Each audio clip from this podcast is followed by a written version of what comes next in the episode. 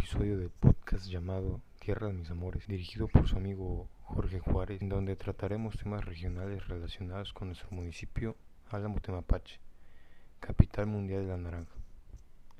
Quédate hasta el final del podcast, ya que plantearé una pregunta decisiva y muy necesaria para nuestro municipio. Pues bien, empecemos con el contexto histórico sobre los naranjos.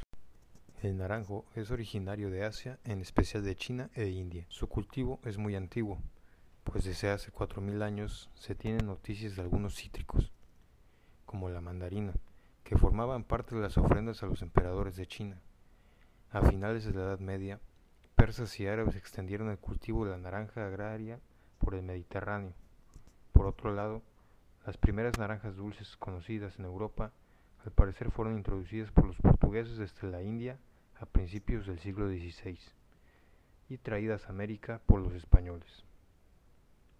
El primer agrio que los europeos conocieron fue el sidro, originario de la India, del que hay antiguas referencias en Grecia, pues el fruto era designado como critos, que ahí lo de cítricos, y el nombre del género botánico citrus. Los romanos lo conocieron como manzana de Medania. En latín, el nombre de la naranja fue aurantia, por su color semejante al oro.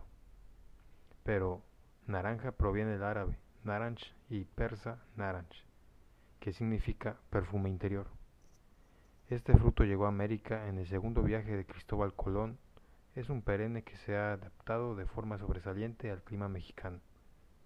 ¿Conocían algunas de estos datos? Resulta interesante el darse cuenta que el continente asiático llegó hasta nuestras tierras mexicanas tuvieron que pasar varios cientos de miles de años para que esto fuese posible. En la zona norte del estado de Veracruz se ubica el municipio de Álamo Temapache, el cual se caracteriza por ser el principal productor de naranja Valencia, no solo a nivel estatal, sino también a nivel nacional. A los ciclos económicos en Álamo se le conoce como cuatro oros, y a estos cuatro oros son oro negro, oro verde, oro café y oro naranja. Este último se consolida como el actual oro o ciclo económico. El oro negro simboliza el petróleo, el oro café simboliza el tabaco, el oro verde simboliza el plátano y el oro naranja a las naranjas, pero en general a los cítricos. Petróleo u oro negro. Pemex puso el nombre al primer campo petrolero y se llamó El Álamo. El 23 de mayo de 1913 se logró la extracción de petróleo y esta actividad generada en el campamento petrolero propició el aumento de la población, sobre todo porque los trabajadores tenían dinero y no muchas opciones para gastarlo, iniciando así una inmigración de diferentes partes del país y del mundo, naciendo lo que hoy conocemos como Álamo Temapache. Plátano u oro verde. Durante la década de 1920 y 1930, el petróleo y el reparto agrario y las grandes plantaciones de plátano fortalecieron la economía del lugar que siguió prosperando. Tabaco u oro café. En 1945 se introduce un nuevo cultivo comercial, el tabaco, y al año siguiente tuvo presencia de cultivo que llegó a consolidar esta zona como una de las más prósperas de la región, los cítricos. Naranjas u oro naranja. Este es el actual ciclo económico, mismo que algunos autores mencionan que Pueblo Nuevo fue el primer ejido en hacer las primeras plantaciones de naranjos en el año de 1946.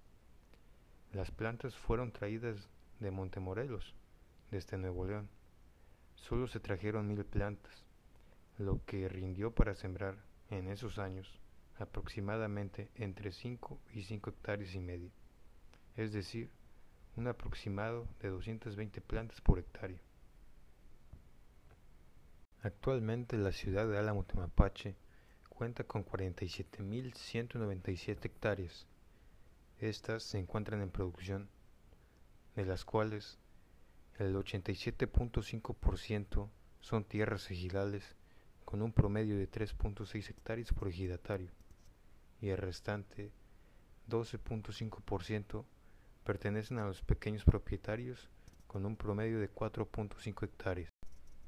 Pero bueno, después de tanta introducción necesaria para la comprensión del tema, ya que el que no conoce su historia está condenado a repetirla.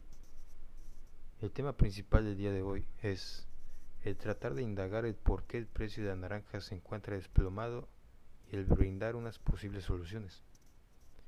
Empecemos definiendo los siguientes conceptos, precio y valor. El valor, para el economista mexicano Macario Schettino, es una estimación personal que tenemos de algo que no necesariamente coincide con lo que los demás piensan, mientras que el precio es el resultado de cuántos lo quieren y qué tanto lo quieren. Cuando son muchos los que los desean comprar, ese objeto será caro. Mientras más personas quieran comprar algo, más costará adquirirlo. No importa lo que sea, ni cómo se hizo. El precio no solo depende de cuántos quieren comprar, sino de cuánto hay. Si hay mucho, el precio será bajo. Si hay poco, el precio será alto. Y poco o mucho se mide en relación de cuántos lo quieren. Nuestro municipio tiene competencia. Tan solo a nivel internacional compite con Brasil, Estados Unidos y China. De manera nacional lo hace con Tamaulipas y Nuevo León. De forma local con Martínez de la Torre. En resumen, al primer punto, oferta y demanda. Segundo punto. Sobreproducción y monocultivo. Es común ir por cualquier carretera del municipio y voltear a los costados y ver árboles de naranja.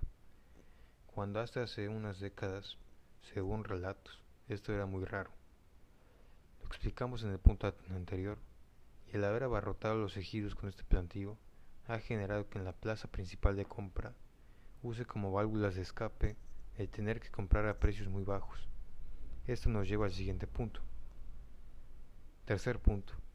Intermediarios en la compra. Estos intermediarios son las empresas que exportan la producción a la Mense hacia la central de abastos de la Ciudad de México o hacia los Estados Unidos pero existe otro intermediario, mejor conocido como coyotes. Ellos son trabajadores de los empresarios y ellos son los encargados de buscar clientes a quienes comprarle la naranja. Pero, aparte de tener un salario base, ellos cuentan con una comisión y esta comisión en algunas ocasiones es por alguna venta cerrada.